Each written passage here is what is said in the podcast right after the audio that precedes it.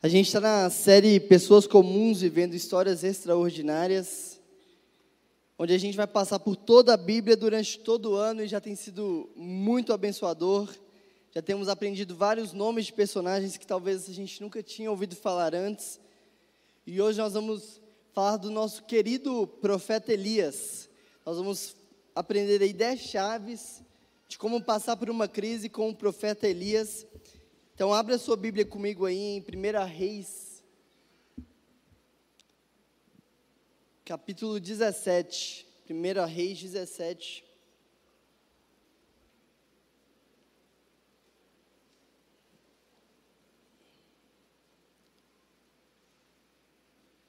Versículo 1 ao versículo 10 vai ser projetado também para quem quiser acompanhar no telão.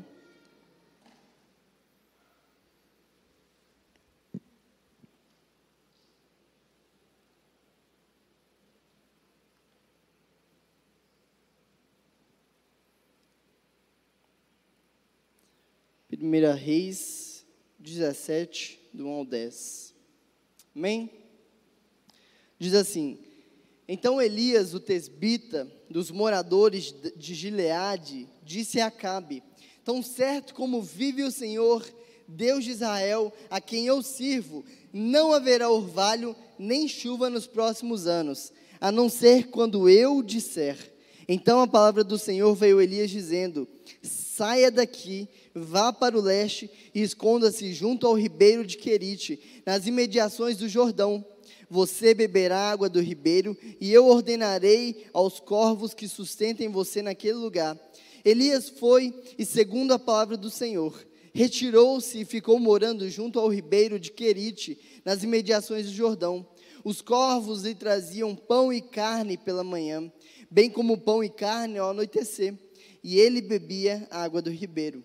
Versículo 7. Mas passando alguns dias, o ribeiro secou, porque não havia mais chuva sobre a terra. Então a palavra do Senhor veio a Elias dizendo: Levante-se e vá para Sarepta, que pertence a Sidom, e fique por lá. Ali ordenarei a uma viúva que dê comida para você. Então ele se levantou e foi para Sarepta. Chegando ao portão da cidade, encontrou uma viúva que estava apanhando lenha, e ele a chamou e lhe disse: Por favor, traga-me um pouco de água numa vasilha para que eu possa beber. Deixe sua Bíblia aberta, nós vamos caminhar por ela e nós vamos alguns textos à frente, mas eu também queria que você anotasse porque quando a gente anota, como vocês sabem, a gente retém 70% de aprendizado. Mas antes de tudo, eu queria te convidar a fechar os seus olhos, abaixar sua cabeça e a pedisse que o autor da sua criação cuidasse do seu coração e da sua mente agora, para que não seja só mais um culto, só mais uma pregação, mas que você possa sair daqui convicto daquilo que Deus tinha para o seu coração que você possa sair daqui com uma palavra no coração do que você precisa fazer, do que você precisa mudar, para onde você deve ir. Peça a Deus para que nenhuma outra voz fale com você nesse momento, senão a do Espírito Santo. Para que Ele pegue as palavras que saírem pela minha boca e coloque aquilo que Ele quer colocar no seu coração. Pai querido, muito obrigado, porque o Senhor fala com a gente Obrigado porque na morte e ressurreição de Cristo o véu se rasgou e por isso nós temos livre acesso ao Senhor. Obrigado pelas escrituras que nos conduzem a te encontrar todos os dias.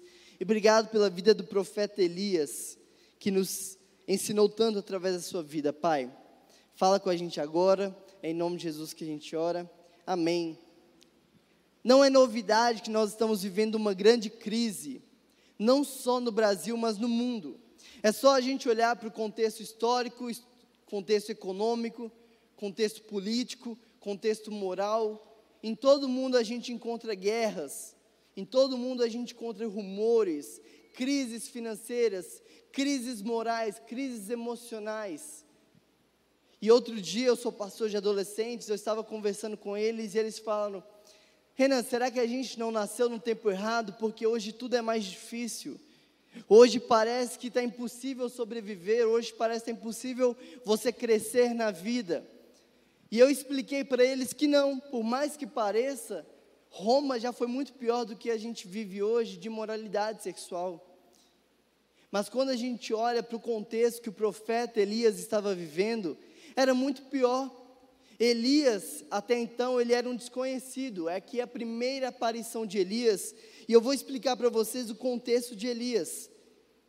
Elias, ele fazia parte do reino do norte, que foi uma conspiração contra o governo de Roboão, o filho de Salomão, quando a gente viu há pouco tempo atrás. E aí dez tribos seguiram Jeroboão, formando uma outra nação, formando um outro povo, formando um outro reino, uma outra capital. E os reis que governaram esse outro reino foram todos reis muito maus. Todos, sem exceção, todos que passaram por esse reino foram reino, reis perversos. E esse reino durou 209 anos. Foram 19 reis e um mais perverso e um mais maldoso que o outro. Jeroboão reinou, reinou por 19 anos. Depois de Jeroboão, o seu filho Nadab reinou por dois anos. Só que Nadab foi assassinado e por isso ele reinou só dois anos. E aí o seu assassino, Baasa, reinou por 24 anos. O filho de Baasa assumiu, chamado Elá. E interessante que ele reinou também por dois anos e foi assassinado. O seu assassino assumiu o reinado, Genri. E aí Genri, quando ele começa a reinar, o povo já totalmente rebelde, o povo indignado, com tamanha uh, maldade nos reinos, tamanho assassinato, troca de reinado, eles cercam um palácio e começam a ameaçar invadir. Genri, então, desesperado, ele vai e ele comete suicídio. Honri, então, começa a reinar. Marissa está grávida e aqui eu tive várias inspirações de alguns nomes para o bebê. Estou achando interessante. Honri então começa a reinar. E Honri ele foi considerado o pior rei de Israel até então. E ele reina durante 12 anos. Ao fim do seu governo, o seu filho Acabe assume. E aí o Acabe, ele sim, tem a fama de ser o pior rei que Israel já teve, e ele reina por 22 anos. E é nesse contexto que aparece o profeta Elias. É nessa crise de Israel que Deus levanta Elias. Israel estava sofrendo na mão dos reis. Israel já não aguentava mais tanta troca de trono. Israel já não aguentava mais tanta perseguição, tanto assassinato. E é por isso que, em primeiro lugar, não importa de onde você veio, porque quando o texto fala que Deus levanta Elias, o tesbita, não está falando tesbita por causa do sobrenome de Elias. Tesbita não é a linhagem de Elias. Tesbita era uma pessoa que nascia em Tesbe. E Tesbe é um lugar tão desconhecido, tão irrelevante, que se você joga no mapa, você não vai encontrar nada. Deus levanta um homem de um lugar totalmente desconhecido, um homem que ninguém nunca tinha ouvido falar, um homem que não tinha uma família importante, não era de uma escola de profetas, não era de uma linhagem sacerdotal. Elias não era só um desconhecido, mas também ele era de um lugar sem referência nenhuma. E o tempo era péssimo, a situação era cruel, tudo ia de mal a pior. Mas o interessante é que Deus não levanta um partido político. Deus não levanta uma emissora de televisão. Deus não levanta organização. Deus não levanta ONG. Deus levanta um homem do Senhor. Talvez você tenha olhado para a nossa situação e você tenha pensado, cara, Deus precisa levantar alguém. Deus precisa colocar uma organização que vai enfrentar o governo. Deus precisa derrubar esse governo atual. Deus precisa levantar alguma coisa. Mas talvez o que Deus quer fazer é começar a agir através da sua vida. E não importa qual seja o seu passado, não importa de onde você veio, não importa qual seja a sua linhagem, o que importa é se você é um homem ou uma mulher de Deus. Elias não vem de uma escola de profetas, não vem de uma classe sacerdotal. Elias não lutou em guerras, ele não tem títulos ou medalhas para merecer falar com o rei. O rei nunca tinha ouvido falar de Elias até então. Mas Elias ele não se preocupa com o seu passado. Elias não se preocupa de onde ele veio. Ele não se preocupa com o que vão pensar dele. Elias apenas age de acordo com o que Deus tinha para ele. O quanto o seu passado tem interferido no seu presente. O quanto o seu histórico familiar tem te impedido de viver os seus sonhos. O quanto a linhagem, o seu avô, o seu pai, os seus tios tem abaixado a sua autoestima e a sua confiança, a ponto de você não ter coragem para inovar, a ponto de você não ter coragem para se colocar de pé, a ponto de você não ter coragem para sair na rua e começar a pregar e profetizar, ensinar que existe um Deus que morreu e que ressuscitou e que não é justo que as pessoas vivam a vida que está levando. O quanto que você viveu até o ano de 2023 tem te impedido de viver aquilo que Deus tem para você a partir de agora? Porque não é nem os outros que te julgam, mas o que eu vejo é que cada um de nós estamos julgando a nós mesmos, de onde nós viemos, qual é o nosso passado, o que nós fizemos na infância, o que nós fizemos na adolescência, e o quanto tudo isso te torna incapaz de ser usado por Deus. Mas o interessante é que o mesmo Pedro que era cheio de dívidas, o mesmo Pedro que era impulsivo, o mesmo Pedro que cortou a orelha de um soldado por maldade, o mesmo Pedro que negou Jesus, o mesmo Pedro que tantas vezes ofendeu pessoas, o mesmo Pedro que afunda nas águas ao caminhar com o Mestre, é o mesmo Pedro que depois de um encontro verdadeiro prega e mais de 10 mil pessoas se convertem. Jacó, ele era conhecido por ser traidor. O seu nome era traidor. Traiu seu pai, traiu seu irmão, fugitivo. Depois de encontro com Deus, ele se torna Israel. Não importa qual tenha sido a sua vida até aqui, o importa é quem você é depois de encontro com Deus. Davi, homem sem linhagem, sem títulos na família, sem força, sem boa aparência. Nem o próprio pai acreditava que Davi poderia ser quem ele se tornou. Mas depois de um encontro com Deus, Davi se torna o rei de Israel. Por isso, meu querido, não importa o seu passado, não importa de onde você veio, não importa quem você era sem Deus, importa quem você se torna depois de um encontro com Deus. Ter um encontro com Deus não é viver na expectativa de um dia viver com Ele, mas é por onde você for, você levar Ele dentro de você, levando transformação por onde quer que você passe. Ter o um encontro com Deus não é viver na expectativa de que um dia algo vai mudar, mas é todos os dias viver uma transformação de dentro para fora. Depois de encontrar a Deus, tudo é como nunca antes. Deus chegou e agora eu louvo como nunca antes. Deus chegou e agora eu respiro como nunca antes. Deus chegou e agora eu me alegro como nunca antes. Deus chegou e agora eu ouço como nunca antes. Deus chegou e agora eu amo como nunca antes. Deus chegou e agora eu trabalho como nunca antes. Quando Deus entra na sua vida, tudo se torna como nunca antes. Deus chegou e por isso agora eu vivo como nunca vivi antes. Não importa o seu passado, importa o que você vai fazer a partir de agora que Deus está na sua vida. Como a gente já ouviu aqui, passado resolvido, futuro decidido. Coloque uma conclusão no seu passado. Coloque a mão sobre o seu passado e fale: basta, a partir de agora será diferente. O que seu histórico tem te impedido de viver? O que as pessoas sabiam sobre você tem te impedido de viver? Porque Lamentações fala que Deus lança no mar do esquecimento os nossos pecados. Deus está pegando o seu histórico a partir do seu encontro com Ele, Ele está rasgando, Ele está falando: agora nós vamos começar de novo. Agora você vai ter um novo nome, agora você vai ter uma nova história, agora você vai ter um novo significado de vida. Jesus ele te lava e ele te redime com o sangue dele. Então, por que você tem sido responsável por tornar ainda mais difícil o que Deus quer fazer na sua vida? Por que, que você tem olhado para si, procurado motivações do porquê você não pode ser usado? Porque você tem procurado no seu passado frustrações, decepções? Porque você tem vasculhado, tentando mostrar para Deus o porquê você não pode ser usado?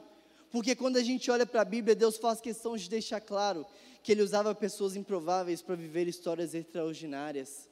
Por isso, não importa, meu querido, o que você viveu até hoje, importa o que Deus pode fazer em você a partir de agora. Em segundo lugar, Elias foi levantado para trazer juízo sobre a nação. Ainda no versículo 1, Elias disse: Tão certo como vive o Senhor, o Deus de Israel, a quem eu sirvo, não haverá orvalho nem chuva nos próximos anos, a não ser quando eu disser. Interessante que Elias ele não foi levantado para levar amor à nação. Elias não foi levantado para tornar o caminho de Israel mais fácil. Elias não foi levantado para ir lá e dar palavras de afirmação para o rei e fazer amizade com o rei e postar nas redes sociais que ele era amigo do rei. Elias foi levantado para levar juízo.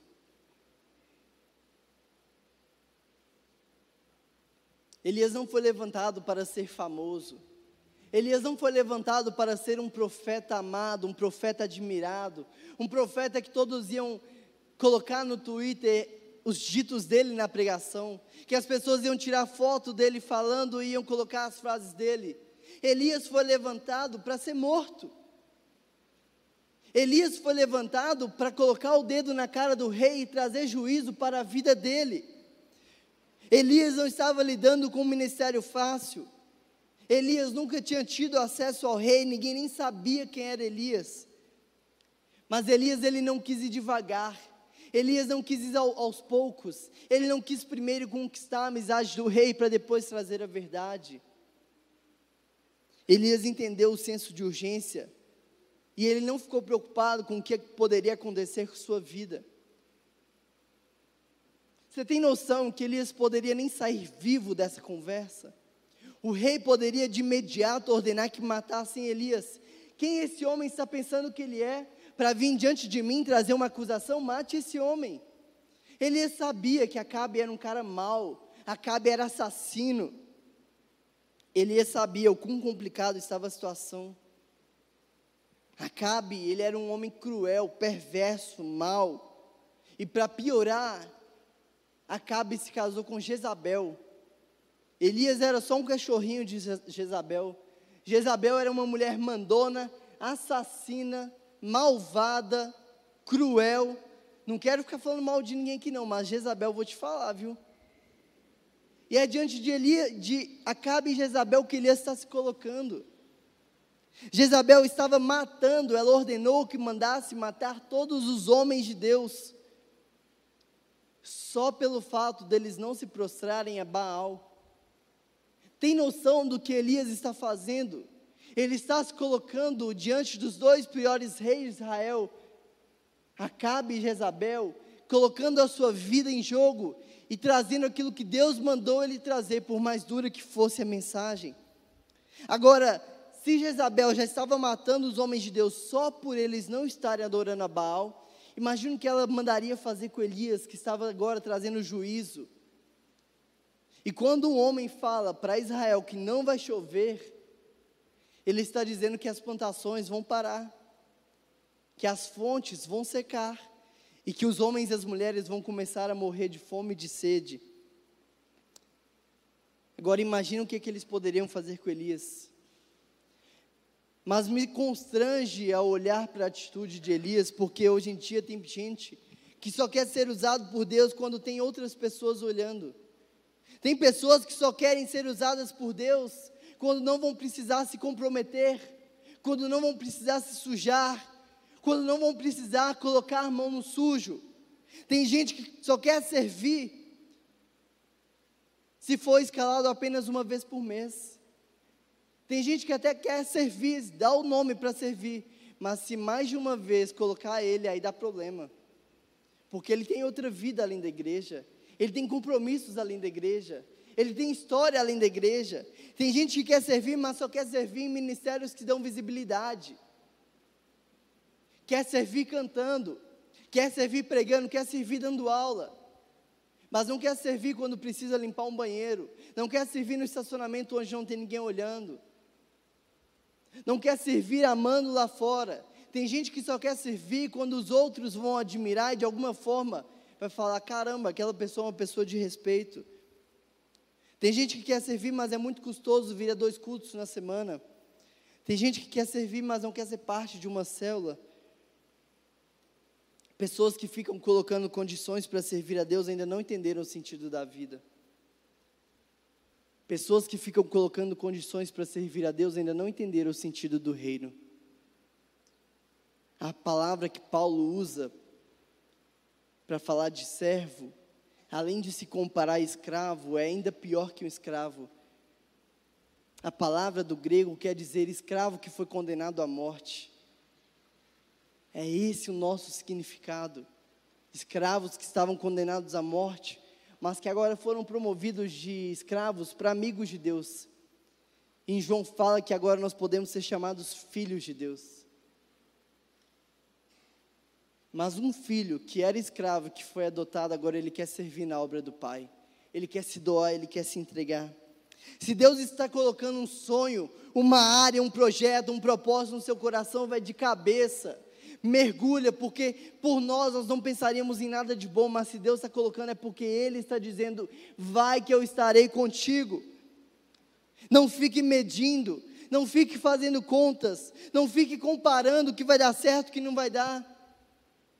No dia que o Juan contou a história aqui do Pascoal Piragini, o pastor da PIB de Curitiba, que pegou a sua previdência, que pegou o seu carro, que pegou toda a sua família e doou para a obra de Deus, para a reforma da igreja. E ele compartilhou que ele ia doar o carro. Eu fui para casa com o coração queimando. Cheguei em casa, conversei com a Marisa e falei assim: amor, a gente precisa doar o que a gente tem também, porque eu quero fazer parte daquilo que Deus está fazendo. E ali nós decidimos que nós doaríamos nosso carro. Mas se a gente tivesse ficado pensando no extrato bancário, se eu tivesse ficado pensando nos cartões que eu estou devendo, se eu ficasse pensando em contas, em matemáticas, eu encontraria motivos racionais para não colaborar, porque talvez na minha visão eu precisaria mais do que Deus. Mas quando Deus põe algo no nosso coração, a gente não pode ficar fazendo conta. Quando Deus põe algo no nosso coração, a gente não pode ficar racionalizando. A gente precisa se entregar, entregar de cabeça, porque o que Deus pode fazer é muito maior do que nós podemos fazer. Então por que, que eu vou ficar segurando se eu posso fazer parte do que Deus está fazendo no mundo? Eu fico imaginando um dia o meu neto passando aqui na frente dizendo com os amigos dele: Está vendo esse templo de 211 anos? Um dia o meu avô doou o carro dele e da minha avó para reformar o quarto andar, e é por isso que Belo Horizonte não tem mais carnaval. É por isso que Belo Horizonte é uma cidade melhor, porque um dia o meu avô fez parte. Agora eu não consigo imaginar o que, que meu, meu neto diria do carro que eu tinha. Eu não consigo imaginar o que, que meu neto diria do celular que eu tinha no ano. Mas eu consigo imaginar meu neto contando das experiências do avô e da avó com Deus. O que que seu neto, seu bisneto, o que que o seu histórico familiar vai falar de você? Será que eles vão falar, cara, o meu avô trabalhava demais? O meu avô deu uma casa linda para minha avó. Será que ele vai falar, cara, o meu avô deixou muita herança, mas infelizmente eu não lembro de nenhum legado que meu avô deixou. Eu não lembro de nenhum princípio e valor que meu avô me ensinou. O Juan vive falando, hoje nós estamos aqui por causa do nosso avô Paulo Nossi. Se não fosse aquele homem um dia nos buscando em Betim, hoje nós estaríamos aqui. Se não fossem os meus pais investindo em nossa criação, hoje nós não estaríamos aqui. Eu eu quero entregar tudo que eu puder, porque eu sei que nas mãos de Deus vale muito mais do que nas minhas mãos. Nas minhas mãos, o meu carro desvaloriza a cada ano. Nas minhas mãos, o meu carro deprecia a cada quilômetro que eu ando. Nas mãos de Deus, vai se tornar algo eterno. Entregar a vida por Deus é entregar por inteiro. Elias ele está levando o juízo para uma nação e dizendo para um dos reis mais perversos que Israel já viu. Elias está pondo a vida dele em risco. A morte de Elias poderia ser imediata. O rei podia deixar nem Elias sair dali. Mas Elias estava disposto a morrer pelo rei Não o rei Acabe, mas o rei dos reis. E é por isso que hoje, mais de 2023 anos depois, a gente ainda ouve falar sobre Elias.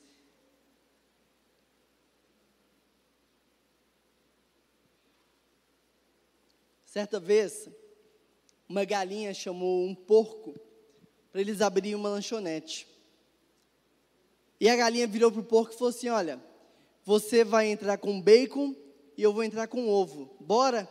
O porco falou: Não, tá doida? Galinha, mas por que? Vai dar certo, a gente vai vender muito. E o porco falou: Você está entrando com ovo. O ovo você está só se envolvendo, mas eu estou me comprometendo porque eu vou dar meu corpo. Eu vou morrer por essa causa. Sabe a diferença de se envolver e se comprometer? A galinha estava se envolvendo porque o ovo ela já dá quase todos os dias. O ovo ela já tem a necessidade de colocar para fora. Dar o ovo não ia ser um sacrifício, não ia matar a ela. Mas o porco ele estava se comprometendo porque ele ia ter que dar a sua própria vida. Ele estava comprometido com aquilo. Tem pessoas que estão envolvidas com a igreja, que vêm aos domingos, que assiste, que participa. Mas tem pessoas que estão comprometidas, que estão dando a sua vida, estão se doando e que estão fazendo parte daquilo que Deus está fazendo no mundo.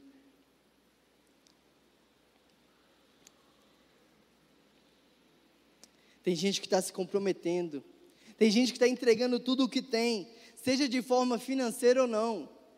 A única forma de se comprometer não é de maneira financeira, mas é a vida, é se doando. Tem gente que está tão disposto que tem colocado seu emprego em risco, tem colocado estabilidade em risco para se comprometerem com o reino. Tem gente que tem se comprometido entregando o que tem, sendo tão disposto a perder o emprego ao invés de perder os seus princípios e valores. E é muito interessante porque tem cristão que está envolvido com a igreja, mas na primeira oportunidade no trabalho ele mente para não perder o emprego, ele negocia os seus princípios, ele negocia o seu valor, porque ele valoriza mais o seu chefe do que o seu rei. E aí ele até consegue manter ali o seu emprego, a sua estabilidade financeira. Mas tem pessoas que estão tão dispostas a perder o seu emprego, se necessário for, por causa do reino, que o patrão começa a admirar. Cara, esse cara tem princípios e valores. Esse cara não está aqui por causa da proposta, ele tem um propósito. E na primeira oportunidade é ele que é promovido. E não é só promovido, como ele também começa a ganhar as pessoas ao seu redor para o reino. E aqui eu poderia dar o exemplo do condomínio, poderia dar o exemplo da vizinhança, da escola, da faculdade. A pergunta que eu quero que você se faça nessa manhã é o quanto você está comprometido ou envolvido com o reino de Deus. Em terceiro lugar, primeiro Deus trabalha em você para depois trabalhar através de você.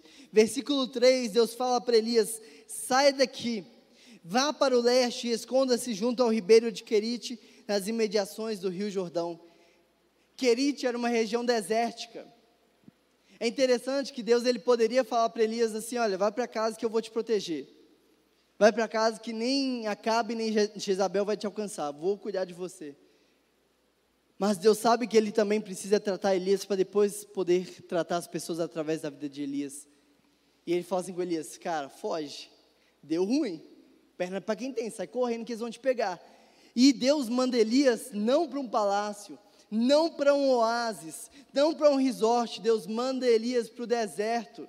Sabe por quê? O deserto na vida do cristão não é um castigo de Deus, mas é a escola de Deus. É o deserto que Deus vai nos tratar. Porque primeiro Deus nos trata para depois tratar através de nós. Deus não vai te expor antes de tratar o seu coração. Por isso que Deus está falando para Elias para ir para uma região desértica. E o deserto é a maior escola do cristão. Por isso, não fique triste quando você começar a enfrentar um deserto na sua vida. Pergunte a Deus o que, que Ele quer te ensinar. Pergunte a Deus o que, que Ele quer tratar na sua vida. Os desertos na nossa vida não são porque Deus está nos castigando. Não é porque Deus está de mal com você, mas o deserto em nossa vida é porque lá nós aprendemos a dar valor à vida. É no deserto que nós aprendemos a dar valor, por mais simples que a água seja, a saborear, a molhar a garganta. A gente aprende a importância da água em nossas vidas. A gente aprende a importância da água que, mesmo sem ter um sabor especial, gera vida em nós. E é interessante que, logo após ser usado para falar com a corte, esse homem está sendo enviado para o deserto. O deserto é uma agenda que ninguém aplaude. O deserto é uma agenda que ninguém admira. Porque aos nossos olhos, o deserto não nos promove, o deserto nos humilha. Aos nossos olhos, o deserto não nos exalta, ele nos rebaixa. Mas o deserto não é um acidente de Deus em nossas vidas. O deserto é a escola. O deserto é uma agenda de Deus, porque Ele vê a necessidade que você está tendo de ser tratado, de ser moldado. E quando Deus nos leva ao deserto, não é para nos destruir, mas é para, através de nós, Ele trabalhar em nós. E uma sociedade que está tão, tão interessada naquilo que você pode entregar, naquilo que você pode fazer, naquilo que você pode servir, uma sociedade que mais importa o seu título do que o seu nome. Deus ele está mais preocupado com você do que com o que você pode fazer. E é por isso que às vezes ele permite que você passe em alguns desertos da sua vida. Toda vez que eu olho para o meu passado e eu vejo um deserto que eu passei, eu observo o quanto eu cresci com Deus. Eu observo o quanto Deus me ensinou através daquele deserto. Deus ele te leva para o deserto porque o maior interessado em você é Ele. Então, ao invés de questionar ou reclamar do deserto em sua vida, desfrute e aprenda. Pergunte a Deus, Deus, o que que eu preciso aprender com essa situação? Deus, o que que falta eu mudar na minha vida? Deus, o que que falta eu mudar, eu deixar para trás? Porque talvez no deserto você vai encontrar a chave de Deus que falta para você viver uma virada na sua vida. E é quando nós estamos no deserto que as pessoas mais reparam em nós. E quando você está no deserto, você reclama ou você agradece? Quando você está no deserto, você se entrega ou você persiste? Quando você está no deserto, você deixa Deus de lado ou você permanece ali de joelho dobrado? Esse texto é interessante pela autoridade de Elias. Porque eu não sei se você reparou, mas Elias fala: em meu nome não haverá chuva. Mas sabe por que, que Elias tem tamanha autoridade? E depois lá em Tiago, no Novo Testamento, Tiago 4, vai falar que Elias ordena o nome dele e de fato não chove. Elias só tem essa autoridade diante do rei, porque primeiro ele prevaleceu diante do rei dos reis.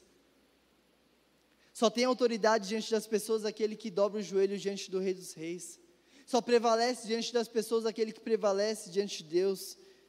Só prevalece em público aquele que primeiro prevalece no secreto. Jesus fala: feche a porta do seu quarto, ore em secreto, porque em secreto o Pai te recompensará. Só é ousado diante das pessoas aquele que primeiro prevaleceu no deserto. Agora você, no deserto, você tem confiado no provedor da sua vida? No deserto você tem se apegado ao provedor? Ou no deserto você tem ficado preocupado com a provisão do amanhã? Porque Elias, ao ir para o deserto, ele precisava depender totalmente de Deus para sobreviver. Ou Deus sustenta ele, ou ele ia morrer. Nós precisamos aprender a lição de depender não da provisão, mas depender do provedor. Por isso, em, quinto, em quarto lugar, vai, aí, tá passando junto aí? Não está ficando quarto. Quando se expõe. Por isso, em quarto lugar, dependa do provedor e não da provisão. Versículo 4: Você beberá a água do ribeiro, e eu ordenarei aos corvos que sustentem você naquele lugar. A Bíblia fala que os corvos levavam carne de manhã e carne de noite. Elias do deserto estava comendo melhor que a gente hoje. Os corvos estavam levando comida levando carne para Elias. Mas porque Elias não estava dependendo da provisão, ele estava dependendo do provedor. É aquele que provia, é aquele que enviava, é aquele que dava o maná diário, que era o Deus de Elias. Por isso, em quarto lugar, para você que está notando, não dependa, dependa do provedor e não da provisão. A princípio, a ordem de Deus para Elias era para ele beber água direto do rio e os corvos o alimentariam. Mas por causa da própria ordem de Elias, depois o rio secou, porque não havia chuva, então também não havia rio. Mas Elias seguiu porque ele experimentou o que é depender do provedor. A nossa dependência não deve estar no dinheiro, não deve estar no trabalho, não deve estar na estabilidade que eu tenho. A nossa provisão tem que estar naquele que é o nosso provedor, que não falha dia e noite, que não dorme, que não deixa nada faltar. A nossa dependência tem que estar no provedor e não na provisão. Sabe por quê? Quando eu dependo da providência, automaticamente eu começo a idolatrar a providência. E eu começo agora a dar tanto valor para a providência que eu fico com medo de algum momento a providência faltar. Eu fico com medo de algum momento eu não conseguir dar providência para minha família. Eu fico com medo de algum momento eu não conseguir sustentar a minha família. E eu começo agora a idolatrar a providência e ela que rege a minha vida. É ela que decide o quanto que eu vou descansar, o quanto que eu vou trabalhar. É a providência que decide o quanto que eu vou reter o meu dinheiro, o quanto que eu vou ajudar. É ela que começa a ditar toda a minha vida. Porque eu começo a olhar para a providência como a resolvedora dos meus problemas, como a salvação da minha vida. E eu começo a viver somente pela provisão e eu deixo de lado o meu provedor. Mas nós precisamos entender que a provisão, ela vem de uma fonte. E essa fonte é inesgotável. Essa fonte ela é eterna. Essa fonte ela é vida. E essa fonte nos ama acima de todas as coisas. E é dessa fonte que nós precisamos depender porque não é sobre a provisão, mas sim sobre o provedor. Quem me conhece sabe que eu sou uma pessoa muito calma, muito tranquila de lidar. E é difícil eu esquentar a minha cabeça com alguma coisa. E eu já contei aqui esse testemunho. No ano que eu casei, as coisas começaram a ficar muito apertadas. E eu ganhava muito pouquinho ainda. E eu lembro que o cartão de crédito começou a vencer, o cheque especial começou a virar. E eu comecei a ficar muito ansioso. Porque antes era só eu, e quando eu estou sozinho eu me viro, eu dou um jeito. Mas casado era diferente, eu comecei a ficar com muita, muito nervoso, ansioso. Até que pela primeira vez eu tive uma crise de ansiedade. Eu fui para no hospital, eu tive que ser medicado na veia, ser dopado. E depois daquele dia, Deus começou a tratar no meu coração. E Deus começou a falar comigo, e eu lembro certinho da voz de Deus dizendo: Renan, você lembra quando você saiu de casa com 18 anos e foi lá para o Rio Grande do Sul estudar? Lembro, Deus. Você lembra que nos três primeiros meses, todos, ou a grande maioria que falou que ia te manter, te deixou na mão? Lembro, Deus. Em algum momento te faltou alguma coisa, Renan? Não, Deus. Renan, você lembra que ainda no seminário você teve a oportunidade de fazer viagens missionárias para o Chile, Argentina, Peru? Você nem está trabalhando? Lembro, Deus. Te faltou alguma coisa em algum desses lugares? Não, Deus. Então por que, que você está tão preocupado, Renan? Se você já conheceu o provedor, por que você ainda está preocupado com a provisão na tua casa? E eu ainda ousado respondi, Deus, porque agora eu sou casado. E Deus falou, e você acha que você ama sua esposa mais do que eu? Você acha que você se interessa mais nela do que eu? Então não há mais motivo para você ficar preocupado, mas agora você tem que descansar, não na provisão, mas naquele que é o seu provedor. A partir daquele dia eu parei de me preocupar com as minhas finanças. Eu parei de ficar ansioso com o dia de amanhã.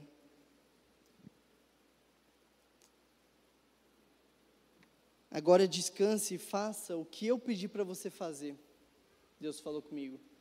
Que é cuidar da sua família, que é se doar por ela, que é cuidar do coração dela e deixa que a provisão eu faço. Deixa que a provisão eu dou, porque eu sou o provedor. A minha natureza é prover. a sua natureza é cuidar, é amar. Então faça o seu papel como marido. E aquele dia eu aprendi o meu papel como homem da casa. Não é ensinar sobre trabalhar pela provisão, mas é ensinar a minha família a viver pelo provedor. Não é ensinar para ter a provisão do amanhã, mas é ensiná-los a viverem pelo provedor. Sabe por quê? A provisão ela é diária, mas o provedor ele é eterno. A minha provisão, se eu adoeço, ela acaba, mas pelo meu provedor é uma fonte inesgotável que nunca tem fim. Lembra que Jesus falou para o diabo, lá no monte, quando ele foi tentado: Não só de pão viverá o homem, mas de toda palavra que sai da boca de Deus. Ou seja, não é do pão diário, mas é da boca do Deus eterno e as palavras do Deus eterno. Por isso, você, marido ou esposa, eu não sei o quanto você tem se preocupado com a provisão. Mude a sua ótica, mude o seu olhar e pare de olhar para a provisão e comece a olhar para o provedor. Porque a sua dispensa pode parecer que está acabando, mas a dispensa de Deus está sempre cheia, sempre transbordando. Ele não tem o um porquê querer que falte nada em sua vida. Assim como um dia ele recordou todo o meu passado, comece a recordar o seu. Em que momento te faltou pão? Em que momento te faltou água? Em que momento te faltou onde dormir, o que vestir? Descanse no Deus provedor. Em quinto lugar, não importa qual seja a ordem, apenas obedeça. Versículo 9: Levante-se e vá para Sarepta, que pertence a Sidom, e fique por lá. Elias ele estava em Querite, escondido de Acabe e Jezabel, escondido, ameaçado de morte. Quando Deus está falando para ele ir para Sarepta, o negócio fica mais embaixo. Porque Sarepta fica fora de Israel. Elias ia ter que atravessar a fronteira. E Elias sabia que ele estava sendo procurado vivo ou morto. E nesse período, conforme o capítulo 18, versículo 10, Elias estava sendo caçado se ele não tivesse já morto para matarem ele. E olha o que Obadias, lá no capítulo seguinte, fala para ele: Juro pelo nome do Senhor, o teu Deus, que não há só uma nação, não tem um país ou um reino que o rei, o meu Senhor, não enviou alguém para procurar por ti. E sempre que uma nação ou um reino afirma que você não está lá, o rei os faz jurar que não conseguiram te encontrar. Consegue imaginar você jurado de morte, caçado, e Deus vira para você e fala assim: vai lá para o Uruguai. Deus, eu vou ter que atravessar a fronteira. Vai lá para o Uruguai. É isso que Elias está vivenciando, mas interessante que Elias, ele não, ele não resmunga com Deus, ele não justifica, ele não negocia, ele obedece. O risco de Elias ser morto era de 99%, mas não importa a porcentagem, importa o seu coração disposto a obedecer. E a obediência tem que ter três is. A obediência tem que ser imediata. Não importa eu querer obedecer mais o meu tempo, eu tenho que obedecer na hora que Deus manda. A obediência ela tem que ser inteira. Não adianta eu querer obedecer e fazer só um tiquinho, eu tenho que fazer por inteiro o que Deus pede. E a obediência ela tem que ser interna. Não adianta eu fazer por fora, mas por dentro eu estar reclamando do que Deus mandou fazer.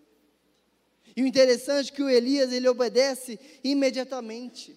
Imediatamente ele sai de onde ele vai e, ele segue. Elias, ele obedeceu internamente. A gente não vê Elias murmurando e ele obedeceu inteiramente, sem negociar. Nós precisamos entender que não é sobre o que nós fazemos, mas é para quem nós fazemos. Não é sobre quem nos ameaça, mas é sobre quem nos protege. Não é sobre quem quer te matar, mas é sobre quem te dá o fôlego de vida todos os dias. Não é sobre o risco da morte, mas é sobre o Deus que deu a vida dele por você. O que Deus tem falado ao seu coração que você tem relutado em obedecer? Eu não sei eu queria poder conhecer a todos nessa manhã, eu queria poder conhecer cada coração, ouvir de cada um aquilo que Deus tem ordenado, ouvir de cada um, Renan, Deus tem me falado isso, mas está difícil, eu não sei. Talvez levaria alguns meses para a gente conseguir ouvir a todos, mas você sabe, O que o Espírito Santo está mandando você fazer? E talvez você tenha relutado para obedecer. Não relute, não negocie, confie, porque quando Deus manda, Ele já está lá na frente, Ele sabe o que é melhor para você. A vontade de Deus ela é boa, ela é perfeita, ela é agradável. E será que quando você tem obedecido, você tem obedecido no, Deus, no tempo que Deus pede? Será que você tem obedecido por dentro, lá no íntimo do seu coração, e você não tem questionado, você não tem negociado, você não tem murmurado? E será que você tem obedecido por inteiro? Se Deus mandou A, é A, se Deus mandou B, é B. Se Deus mandou eu fazer isso, eu vou fazer isso. Se Deus mandou eu fazer aquilo, eu vou fazer aquilo. E é por isso que sobre o carro eu não fiquei pensando, porque se eu pensasse eu ia encontrar mil motivos do porquê eu não devia fazer. Mas eu sei que se Deus está mandando ele, sabe o que ele vai fazer. Eu não sei o que Deus está colocando no seu coração, apenas obedeça. Em sexto lugar, permita-se ser forjado pelo fogo. Versículo ainda 9. Levante-se e vá para Sarepta Interessante porque etimologicamente o termo sarepta, olha como que Deus é perfeito e Deus ele é detalhista. O termo sarepta quer dizer fornalha de fundição, fundir e refinar. Deus tira Elias da corte, manda Elias para o deserto, e agora Deus está mandando Elias para o fogo. Só que o fogo na vida do cristão, ele não tem a função de nos queimar, ele não tem a função de nos matar, mas o fogo na vida do cristão tem a função de limpar, de tirar as arestas, tirar o que está sobrando, tirar o que está atrapalhando. Sabe quando você pega um objeto, por exemplo, um metal, que está cheio de sujeira, que está cheio de coisas ao redor, e você põe fogo e tudo desaparece, mas o metal permanece. O fogo na vida do cristão tem essa função.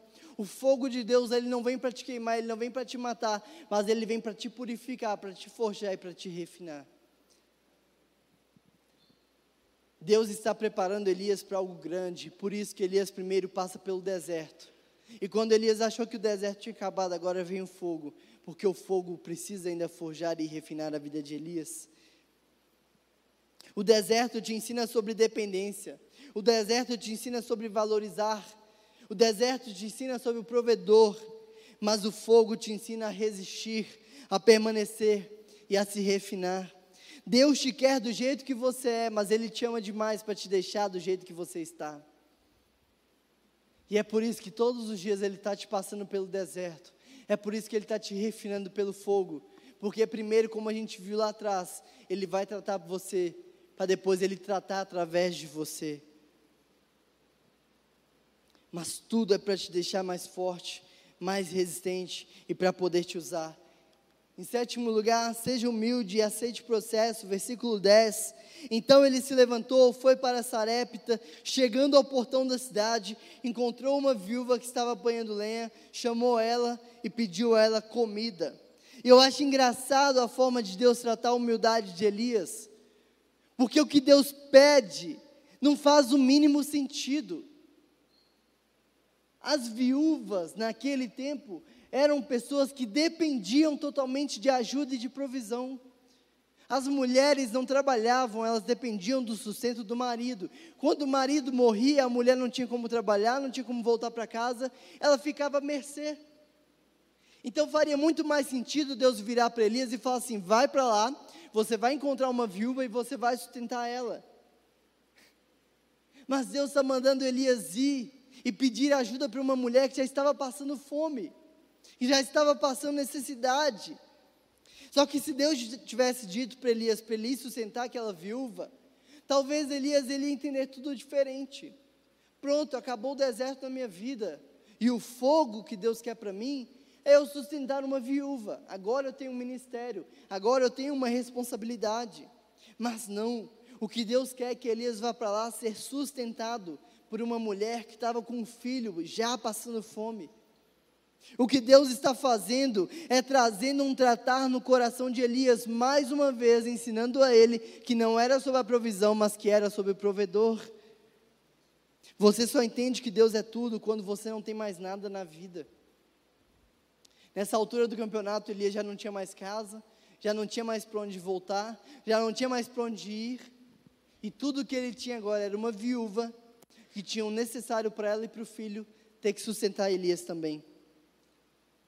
Aquela mulher já conhecia a provisão de Deus, porque a Bíblia fala que todos os dias Deus multiplicava a farinha e o azeite. Então imagina você, você vai lá na sua cozinha, prepara lá um pão, prepara um bolo, e quando você olha para o azeite, quando você olha para a farinha, continua no mesmo nível. A Bíblia fala que Deus já estava fazendo isso por aquela viúva, e a gente não sabe por quanto tempo Deus fez aquilo, mas todos os dias ela ia lá e ela usava, e o nível continua o mesmo. O milagre de Deus em nossa vida, ele é diário, ele é contínuo. As coisas ordinárias de Deus são milagres em nossa vida. E nós precisamos aprender a valorizar as coisas ordinárias de Deus. Você está vivo nessa manhã, você está ouvindo essa mensagem, você está entendendo essa mensagem. É algo ordinário de Deus, mas é um milagre na sua vida. Você está com força no seu pulmão para puxar o ar, é algo ordinário de Deus, mas é um milagre na sua vida. Nós precisamos aprender a valorizar os milagres de Deus em nossas vidas, por mais ordinário que pareça ser.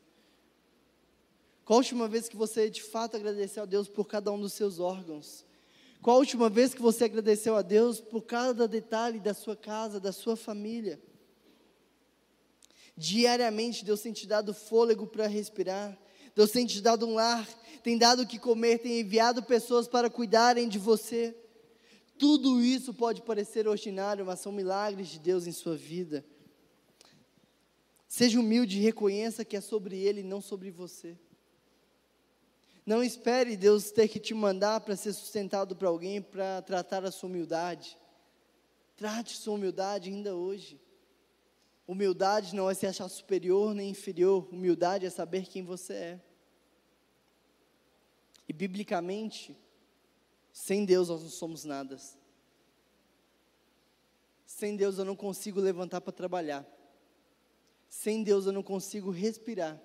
Sem Deus eu não tenho nem meu amanhã. Então, biblicamente, nós somos filhos amados de Deus. Mas sem Deus nós não somos nada. Por isso, não é sobre você, é tudo sobre Ele. E toda vez que você encontrar um desafio, entenda que o desafio é uma oportunidade de você vivenciar um milagre em sua vida. Por isso, em oitavo lugar, desafios são oportunidades de milagres acontecerem. Versículo 24. Em, desculpa, a partir do 21. Então clamou o Senhor, e o Senhor disse: Ó Senhor meu Deus, por que afligiste e também essa viúva com quem me hospedo, matando o filho dela? Olha que interessante o que está acontecendo aqui, daqui a pouco a gente vai para o 24. Elias ele vai para a casa dessa viúva, ele começa a depender do alimento dela, essa viúva começa a sustentar Elias, e Deus vai e mata o filho daquela viúva. E imediatamente aquela viúva ela culpa Elias pela morte do filho. Agora imagina você a cabeça de Elias. Confrontou um rei, está sendo perseguido de morte, foi para o deserto, foi para o fogo, está sendo sustentado por uma viúva, e como se não bastasse, agora está sendo acusado pela morte do filho daquela viúva. O filho daquela viúva não era somente um filho, mas era tudo o que ela tinha.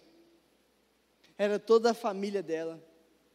Era toda a chance que um dia ela tinha de ser sustentada novamente. E agora tudo que ela tinha estava morto. E ela começa agora a acusar Elias. E aí, agora sim, a gente vê no versículo 24. Então a mulher disse a Elias: Agora eu sei que você é um homem de Deus e que a palavra do Senhor na sua boca é verdade. Elias, ele não começou a questionar a Deus. Ele poderia, nesse momento, ter olhado para Deus e falar assim: Você está de brincadeira. Chega. Eu não aguento mais. Mas o texto fala que imediatamente o que Elias faz, ele ora. Porque o mesmo Deus que faz o ordinário em nossas vidas, É aquele que nos usa para fazer o extraordinário na vida dos outros. Amém, igreja? O filho único daquela viúva, tudo que ela tinha, morre, ela coloca a culpa em Elias. E Elias vai e ora. E diante do drama da morte daquele filho, diante dessa acusação, Elias ora e pede a Deus a ressurreição daquele menino.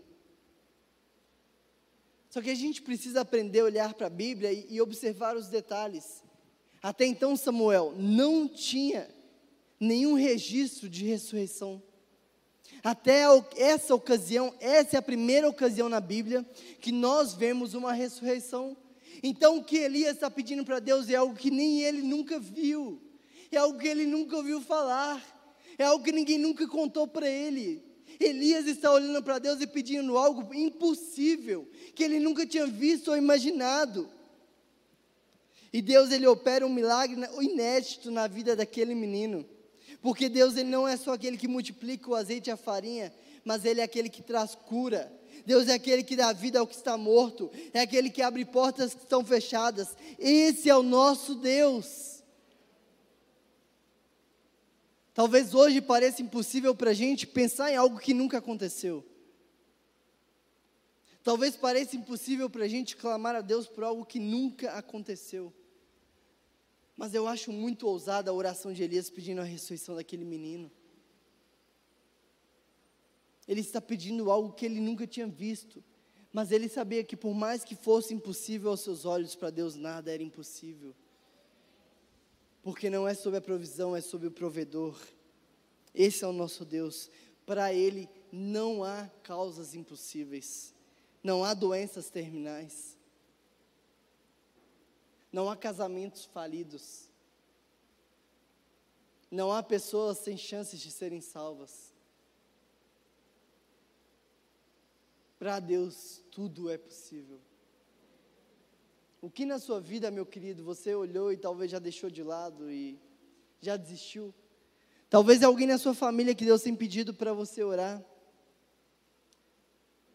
Talvez é o seu próprio casamento que você já deixou de lado e não acredita mais. Talvez é a sua família de volta. Talvez é os seus filhos aos pés da cruz. Talvez é aquele sonho, aquele projeto que você tanto almeja. Para a gente é impossível.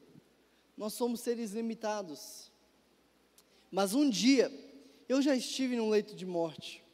Um dia os médicos já falaram para os meus pais que eu morreria em poucas semanas. Hoje eu estou aqui.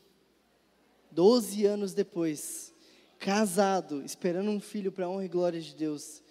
Qual é o impossível da sua vida? Porque para Deus nada é impossível.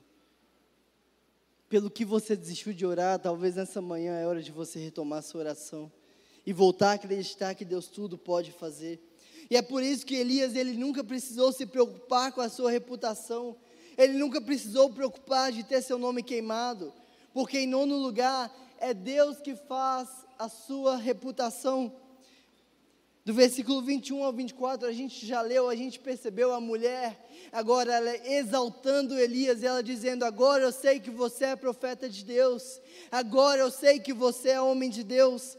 E o capítulo 17 termina com aquela mulher dizendo que agora ela sabe que ele é um profeta de Deus e que as palavras da boca de, Deus, de Elias são verdade. Elias em pouquíssimo tempo, foi de um homem desconhecido para um profeta de Deus.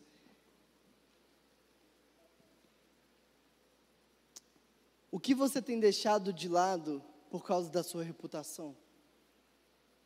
O quanto você tem desagradado a Deus para manter a sua reputação com as pessoas? Talvez há muito tempo Deus está te pedindo para abrir mão de algo e você não tem aberto para que não queime a sua reputação. Talvez no seu trabalho Deus tenha te pedido integridade, você tenha tido vergonha de se impor para não queimar a sua reputação. Talvez você tenha mantido uma aparência de alguém que você não é, só para manter a sua reputação. Só que o que Deus nos pede é para a gente cuidar do nosso caráter, porque a nossa reputação é Ele quem cuida. Não importa o que pensavam de você, lembra? O importa, o que importa é quem você é depois de encontro com Deus. Não importa o seu histórico sem Deus, não importa quem você é depois de encontro com Deus. Não se preocupe com a sua reputação. Se preocupe em ter um caráter reconhecível. Se preocupe em ter um caráter admirável. Se preocupe em ser um homem, uma mulher que as pessoas não têm o que falar. Irrepreensível. Desde que a sua reputação Deus vai cuidar. Em décimo e último lugar, Deus te deu todo o poder para fazer o nome dele ser conhecido. Interessante que o capítulo 18, eu queria poder ler todo aqui porque é incrível o que Deus faz através da vida de Elias. Mas eu vou ler alguns pequenos trechos para resumir o capítulo inteiro. Elias ele volta, olha a coragem de Elias, ele volta diante de Acabe e mais uma vez ele traz juízo e ele fala: Acabe fala para Elias: Então você é o perturbador de Israel? Elias responde para Acabe: Eu não tenho perturbado Israel. Quem tem perturbado Israel é você e a casa de seu pai. Porque vocês abandonaram os mandamentos do Senhor e seguiram os Baalins. Agora ordene que todo Israel venha se encontrar comigo no Monte Carmelo. Convoque também os 450 profetas de Baal e os 400 profetas da deusa Será, que serão sustentados por Jezabel. Elias está diante de Acabe agora, mais uma vez permanecendo firme, e está dizendo para Acabe: Você é o perturbador de Israel, você tem traído a Deus, então chame aí seus 850 profetas, que agora eu vou provar para eles que só existe um Deus. Então Acabe enviou mensageiros a todos os filhos de Israel e ajuntou os profetas no Monte Carmelo. Depois Elias se aproximou diante do povo e disse: Até quando vocês ficarão pulando de um lado para o outro? Se o Senhor é Deus, sigam-no. Se é Baal, sigam Baal. Porém, o povo não disse uma só palavra. Então Elias disse ao povo: Eu sou o único que restou dos profetas do Senhor. E os profetas de Baal são 450. Tragam agora dois novilhos, que eles escolham para si um dos novilhos, e cortando-o em pedaços, o ponham sobre a lenha. Porém, não ponham fogo. Eu prepararei o novilho e porei sobre a lenha, mas também não porei fogo. E aí o texto continua dizendo que os profetas de Baal, que os profetas da deusa Cira, eles começam a pular e eles começam a cantar e eles começam a clamar e nada acontece. Então Elias começa a zombar, dizendo: Cadê o Deus de vocês? Cadê esse Deus? Não vai acontecer nada. E o texto fala que os profetas começam a se mutilar, a se cortar. E Elias continua zombando, dizendo isso: se cortem. Se cortem, porque esse Deus que vocês entregam a vida não existe. E Elias ele olha para o céu e ele ordena que caia fogo. E o fogo de Deus cai, queimando aquele novilho e provando que só existe um Deus, não só em Israel, mas em todo o mundo. E o texto termina dizendo que Elias não só prova que Deus existe, mas ele também ordena que todos esses profetas sejam eliminados. E Elias traz juízo para Israel. Não fique preocupado se você vai conseguir provar o poder de Deus e ser chamado de alguém respeitoso, valorizado. Se preocupe em provar o poder de Deus para que as pessoas conheçam Deus através da sua vida. Não queira ir orar curando alguém para que você seja conhecido. Ore curando alguém para que o nome de Deus seja conhecido. Abençoe para que o nome de Deus seja conhecido. Porque não importa o que as pessoas lá fora estão fazendo por outros deuses. Esse Deus não existe, uma hora ou outra ele vai vir à tona. Não importa que o nosso Deus é o único Deus que está vivo, que está operando, que está cuidando de cada um de nós. Se coloque de pé, vamos orar.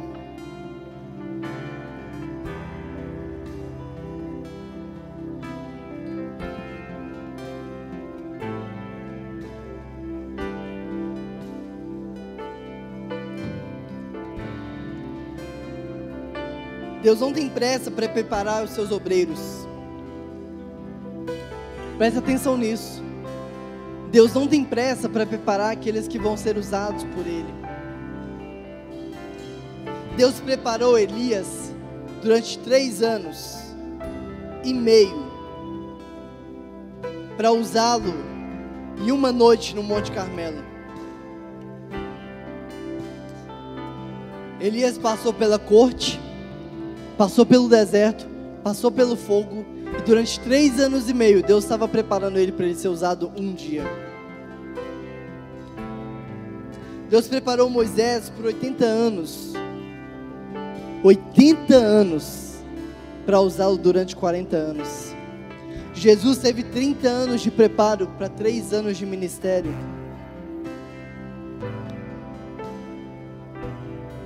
Elias foi preparado três anos e meio para confrontar o rei, para confrontar o povo e para confrontar os deuses. Por isso que não importa o seu histórico até hoje, importa o que Deus vai começar a fazer em você a partir de hoje. Não importa o tempo que Deus tem demorado te preparando, importa o que Ele pode fazer a partir de agora através da sua vida.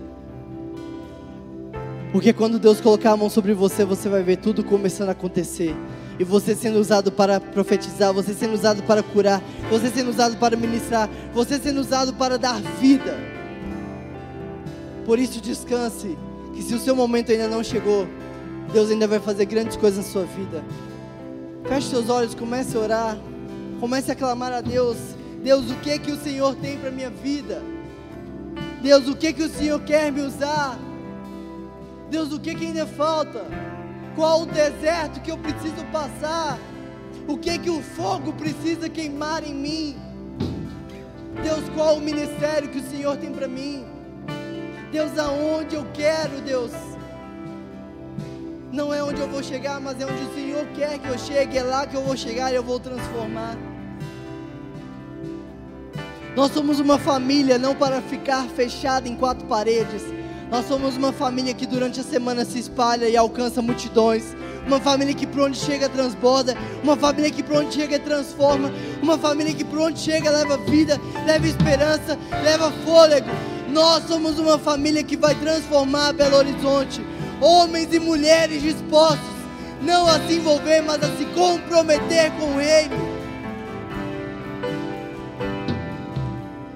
Não dê para Deus algo que não te custe nada.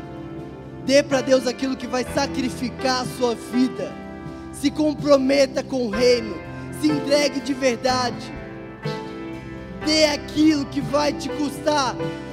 Dê aquilo que vai mexer com a sua organização. Dê aquilo que você vai olhar para si mesmo e pensar: se não é a provisão de Deus, eu não tenho o que fazer. Se não é a provisão de Deus, eu vou morrer de fome. Porque não é sobre a provisão, mas é sobre o provedor. Deus, essa manhã, Pai, nós estamos aqui reunidos em Teu nome. E nós clamamos, Pai, forja-nos, prepara-nos. E nos mostre o que ainda falta a gente sacrificar e se comprometer para a expansão do Teu reino através de nossas vidas. Que nós sejamos usados todos os dias por amor ao Teu nome. É em Teu nome que nós oramos.